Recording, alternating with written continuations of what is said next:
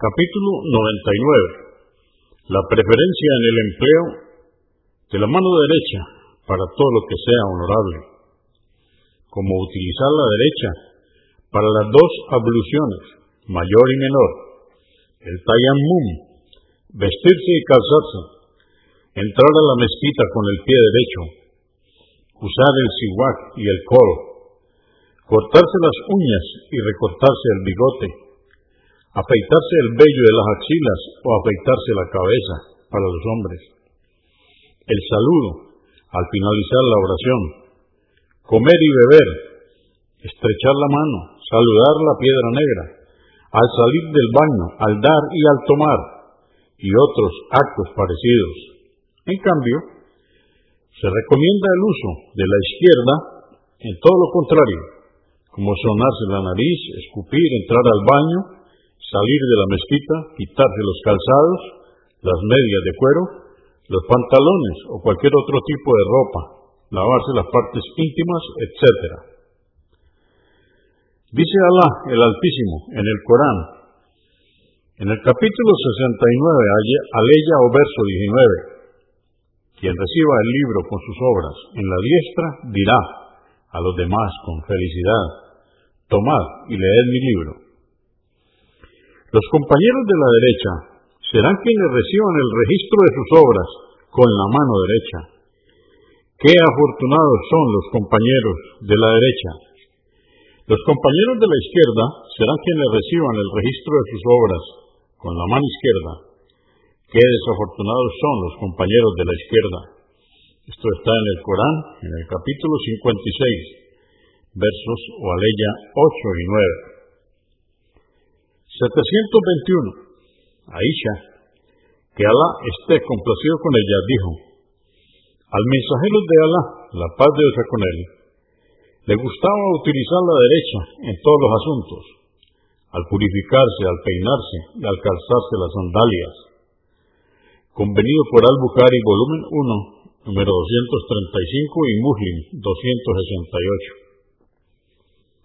722.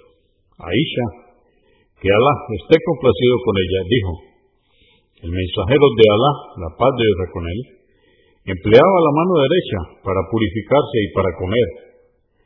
La mano izquierda la empleaba cuando iba al baño y para expulsar otras suciedades, como salivar o limpiarse la nariz.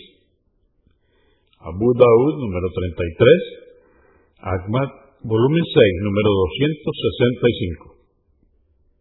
723. Narró un Atiá, que Alá esté complacido con él, que el profeta, la paz de Dios con él, les dijo antes de que lavaran a su hija fallecida, Zainar, que Alá esté complacido con ella.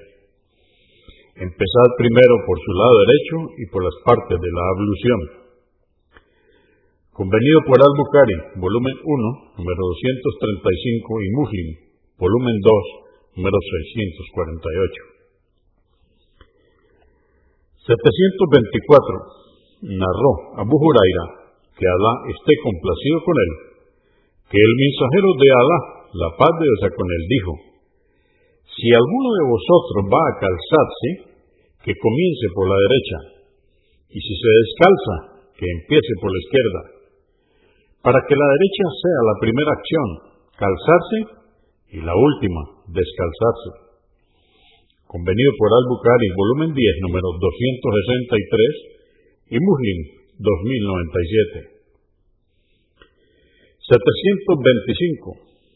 Narró Hassa, que Alá esté complacido con él, que el mensajero de Alá, la paz de Dios con él, solía usar su mano derecha para comer, beber y vestirse en cambio la izquierda para otro tipo de acciones.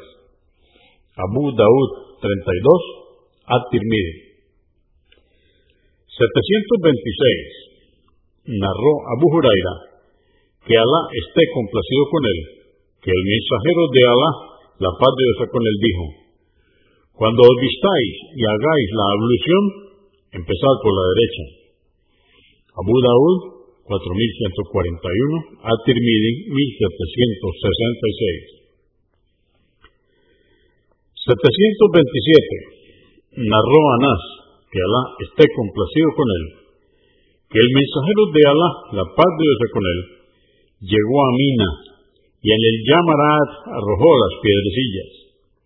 Luego regresó a su campamento en Mina y sacrificó un animal. Poco después fue al barbero y le dijo, afeítame la cabeza, señalándole que comenzase por la parte derecha y luego siguiera por la izquierda. Luego repartió el cabello entre la gente. Convenido por Al-Bukhari, volumen 1, número 238 y Muslim, 1305. Abu Daud, 1981, At-Tirmidhi, 912. En otra versión, cuando arrojó las piedrecillas y sacrificó su animal, se rasuró la cabeza y le indicó al barbero que le afeitara primero el lado derecho. Entonces llamó a Abu Talha al-Ansari, que Alá esté complacido con él, y le dio su cabello. Después se rasuró la otra parte, la izquierda, y una vez afeitada, se la dio a Abu Talha y le dijo, repártelos entre la gente.